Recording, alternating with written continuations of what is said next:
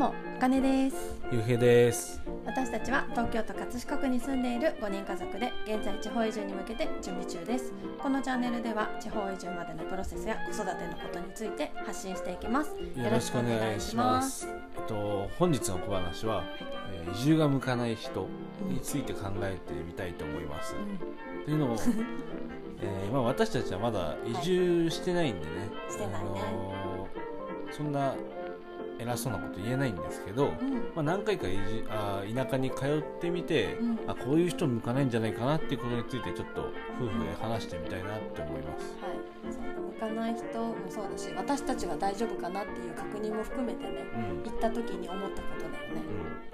うん。でまああの今回3つちょっと考えてみようかなと思ってて、まあ、先に言っておくとその虫が苦手とかその免許持ってないとか。免許持ってないとかそういう明らかにありきたりなのはちょっと一旦外させてもらっててなんなんて言うんだろう。もっと深いところじゃないけどなんかそういうことについてちょっと考えてみたいなって思います。はい。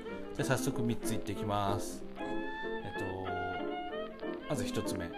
人付き合いが本当に嫌いな人。うん。で2つ目、えーその地域に興味がない。その住む地域。うん。で3つ目、えー収入を下げたくない人、まあ、この3つかなっていうふうにね、うん。まあ、今話してて思ったんだけど、うん、うん、そうだねまあね人付き合いが嫌いな人っていうのはねうん。なんだろう。今私たちは東京都に住んでるじゃん。うん。で都会だから、まあ、人が多い地域にもそうだしだからそんなさなんか何町内会とかないんだよね。実際なくって。うん。でもなんか人が多いからこそ自分がそういうのに参加しなくても誰かが代わりに出てくださっててそれで賄えてるってことがあるじゃん。でも田舎では人数が少ないからこそ自分が出ないこととかが逆に目立ってしまう、まあそうだね、うん。代わりがいないよね。うん、代わりがいない。人数が少ないよね、そう。でやっぱ高齢化してる地域がねあの、まあ、住むところにもよるけど田舎っていうと田舎とかではな高齢化だったりするから地域の皆さんで協力して活動してたりすることもあると思うんだよね。だから町内の仕事に、ね、若い若いっつっても私30代だけど。うん。まあでも若いよね。若いと思うんだ。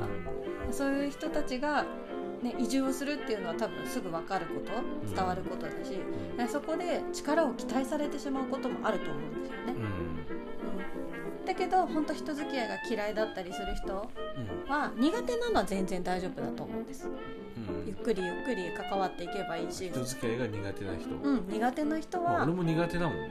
そうね。け。人見知りとかね。人見知りだし。ねもちろん合う合わないもあるからそういうのもいいんだけど本当に嫌いでもう誰とも関わりたくないなとか思ってる人だったらちょっと不向きかなって思ってる、うん、あとはすごいね断る勇気がめっちゃあるとか。うん。いや僕はやりませんとか。私はいいですとか。なんか強い信念を持っている方ならいけるのかなと思う。んだけど、そこが目立っちゃうかなって人付き合いが嫌いな人はと思いました。人付き合いしたくないって言ってうんあうん。の田舎に行きたいっていう人多分いると思うんだけど逆,、うん。逆だよね。多分逆かなっていうのは人付き合いこそ必要なうん、場所だもんね、そうだね。助け合いをうん結構しながらやってるね。都会に住んでる方がね逆にお互い人付き合いしないで済むんじゃないかなって思う。もしかしたらそっちの方が。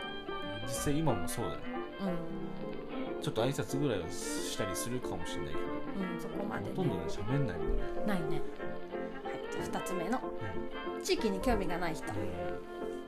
その地域にねよく私が思ったことなんですけど、うん。うんそうあのその地域に興味があればね好印象だったりするとうん。自然災害私たちが行く山形県小国町は本当豪雪地帯って言われてる、ね。ね、白い森だっけ？っていう名前がつくぐらい本当雪で埋もれてしまうところらしいんですね。うん。でやっぱり雪とかあの南国だったら台風があったりするじゃん。で地域によっては日照の短さとかもあったりするしうん。その自然災害っていうところにうん。好きじゃなかったら越えられない。うあとは食べ物とかそこの地域の文化。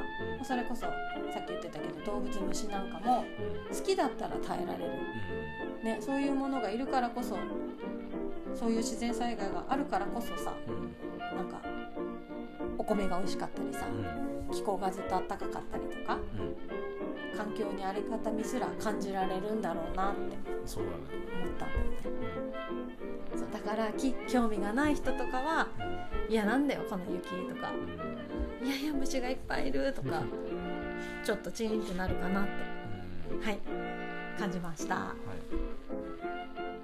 い。え3つ目。はい。3つ目はなんだっけ収入を下げたくない人。うん。ね。どういうこれは言うへん思っうん。まあ、うん、収入を下げたけどまあでも下がるよね。普通に。たまあねそのネットとかあのそう、ねサラリーマンとかその体を体を使って労働してた人。普通に時間を売ってうん。労働してた人たちは普通に考えてまあ下がると思うんだよね。あっちは田舎はまずうん給料が安いじゃん。都会に比べて、その分あの固定固定費とかが下がるのはそうなんだけど単純に収入だけを下げ見てうん。て下げたくない人っていうのはやっぱ向かないのかなって思うよね。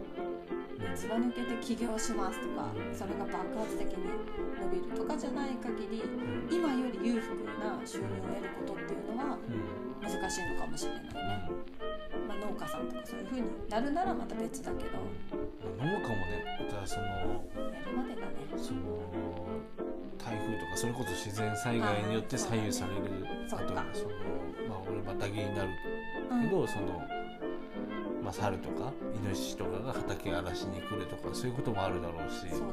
そうだね、そういうのをパンパンって打ってるってこいやとと捕まえてやるんだっていう。はい。ねらまあね私たちもその環境が嫌だったんだよね。あの生活をするために仕事をずっと頑張ってきてお金はあるけど休みと元気がないみうん。もうお金あるっつっても結局固定費高いからね。ほんとちょっとだよね。たいな残るのなんて、まあなんかもねそんなにできてないとかそういう感じだけどなんかそんな環境より子供とね過ごして家族の時間を取れるような田舎暮らしを決めたのでうん 稼ぎに行くっていう方給料下げたくないって人には不向きかもしれないね。でも今はさテレワークとかさそうそうそう。ネットでね。仕事もあるからだんあのもう昔田舎暮らしとかね地方移住の追い風だよね、うん。追い風。だしそういう仕事を頑張ってきた人には、ね、それこそ収入を下げなくてもゆったりのんびりのプラスでねいいこともあって地方移住はいいかもしれないね。あじゃあ今度は向いてる人について考えてみようか。うん。まあ、次回っていうか。そう次回。また今度。うん。まあ多分てあもういいか。というわけで3つうん。あの向かない人について考えてみたんですけど多分向く人についてもまだ出てくるしうん。向かない人でもまだまだ出てくると思うんだよね、そうね。これだけじゃないかもしれないね。なんでまたこういうことあったら、うん。えーアウトプットしてみたいと思います。はい。はいいいですか？終わりで。はいいいですよ。はい。はい今日は移住が向かない人人付き合いが本当に嫌いな人だったりうん。地域に興味がない人収入を下げたくない人はい。についてお話ししました。はい、本日も聞いてくれてありがとうございました。また。ね